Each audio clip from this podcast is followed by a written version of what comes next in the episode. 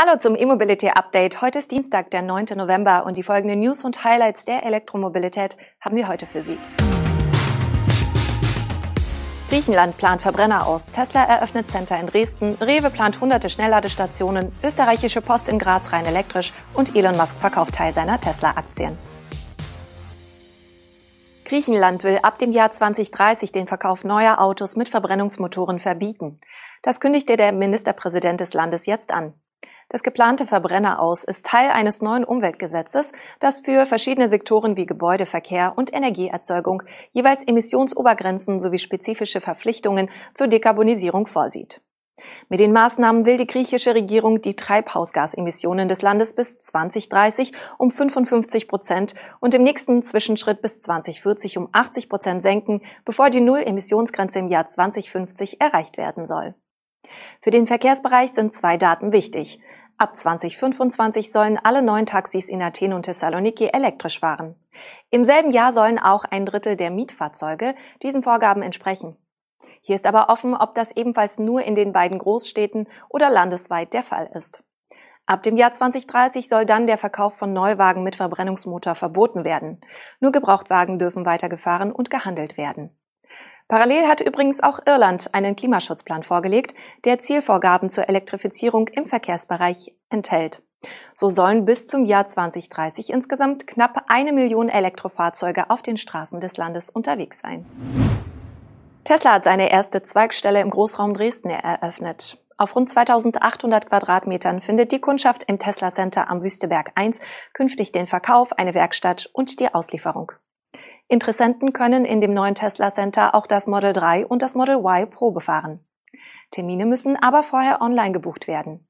Die Übergabe selbst erfolgt dann kontaktlos, indem Mitarbeiter das Fahrzeug per Fernzugriff öffnen. Beratungsgespräche finden entweder virtuell oder im Showroom statt. Mit dem Standort in Dresden verkürzt Tesla vor allem die Strecken für die Interessenten und Kunden in Ostdeutschland.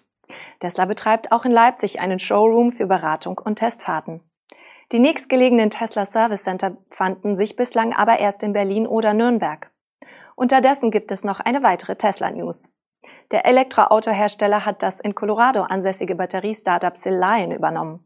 Das geht aus einem neuen Patent für eine Batterieanode auf Siliziumbasis hervor. Die Technologie soll offenbar in die 4680er Zellen von Tesla einfließen. Laut dem Patent handelt es sich dabei um großflächige Anoden mit hohen Gewichtsprozentsätzen an Silizium, die für den Einsatz in Lithium-Ionen-Energiebatterien geeignet sind. Und das war noch nicht alles. In Kanada plant Tesla offenbar eine neue Fabrik zum Bau von speziellen Maschinen und Anlagen, die für die Batterieproduktion benötigt werden. Das Laden beim Einkaufen wird immer beliebter. Nun hat auch die Rewe Group zwei Kooperationen zum Aufbau von Schnellladesäulen an ihren deutschen Filialen verkündet. So sollen etwa gemeinsam mit Shell rund 400 Supermärkte von Rewe und Penny mit DC-Ladestationen ausgerüstet werden. Die Filialen sollen dabei jeweils bis zu sechs Gleichstromladepunkte mit bis zu 360 kW Leistung erhalten. Wann der Aufbau starten wird und bis wann er abgeschlossen sein soll, geht aus der Mitteilung von Shell nicht hervor. Dafür wird Rewe etwas konkreter. Bis Ende 2024 sollen insgesamt an mindestens 400 ausgewählten Supermärkten bis zu 2000 Schnellladepunkte hinzukommen. Zudem sollen bis zu 4000 weitere Ladepunkte entstehen. Hierbei dürfte es sich aber um AC-Lader handeln. Die 2000 Schnellladepunkte werden aber nicht nur in Zusammenarbeit mit Shell gebaut. Auch die in Sachen Ladeinfrastruktur sehr aktive ENBW wird Ladesäulen bei Rewe und Penny errichten. Noch in diesem Jahr soll mit der Planung von rund 100 Schnellladestandorten begonnen werden. Die ersten Stromspender sollen im kommenden Jahr in Betrieb gehen. Insgesamt plant die ENBW mehrere hundert Standorte mit Rewe und Penny. Während Shell bis zu sechs DC-Ladepunkte je Filiale anpeilt, lässt die ENBW ihr genaues Baumuster offen.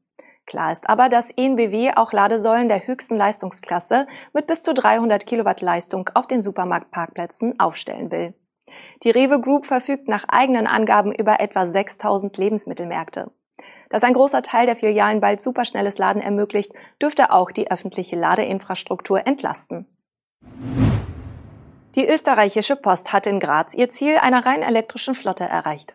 Seit Oktober werden in der steirischen Landeshauptstadt alle Briefe, Pakete, Printmedien und die gesamte Werbepost emissionsfrei zugestellt. Dafür hat die österreichische Post mehr als 200 Elektrofahrzeuge in den Dienst genommen. Die Zustellung erfolgt über eine Basis am Grazer Hauptbahnhof sowie eine weitere direkt am Logistikzentrum Steiermark in Karlsdorf. Während die Post die Zustellbasis am Bahnhof bereits im September 2020 mit 65 E-Autos, 15 E-Mopeds, 52 E-Bikes und entsprechender Ladeinfrastruktur ausgestattet hatte, erfolgte die Elektrifizierung der Zustellbasis in Karlsdorf diesen September. Seitdem sind vor Ort 70 E-Fahrzeuge stationiert, darunter erstmals auch große Elektrotransporter für die Paketzustellung. Im Zuge des Projekts Grünes Graz initiierte die Post 2020 zudem ein Projekt mit einem zentralen City Hub. Dank dieses Umschlagplatzes müssen die Paketzusteller nicht mehr zwischen dem Logistikzentrum Steiermark in Karlsdorf und der Stadt Graz hin und zurückfahren, sondern starten und beenden ihren Arbeitstag in der Innenstadt. Tesla CEO Elon Musk hat seine Twitter-Follower darüber abstimmen lassen, ob er 10% seiner Aktien verkaufen soll. Damit müsste der Elektroauto-Pionier, der kein Gehalt und keine Boni für seinen Job als Tesla-Chef bezieht, endlich Steuern auf den erzielten Gewinn zahlen. Nach Ablauf der 24-stündigen Frist hatten mehr als drei Millionen Menschen abgestimmt. Gut 57 Prozent für den Verkauf der Aktien. Daran will sich Elon Musk nun halten. Der Aktienkurs, der vergangene Woche ein Rekordhoch von rund 1250 Dollar erreicht hatte, ist daraufhin spürbar eingebrochen. Man darf gespannt sein, ob die Kursrallye mit der Aktion endet. Das war unser E-Mobility Update am heutigen Dienstag. Wir wünschen Ihnen einen tollen Tag und sind morgen mit der nächsten Sendung bzw. dem Podcast zurück. Bis dahin machen Sie es gut.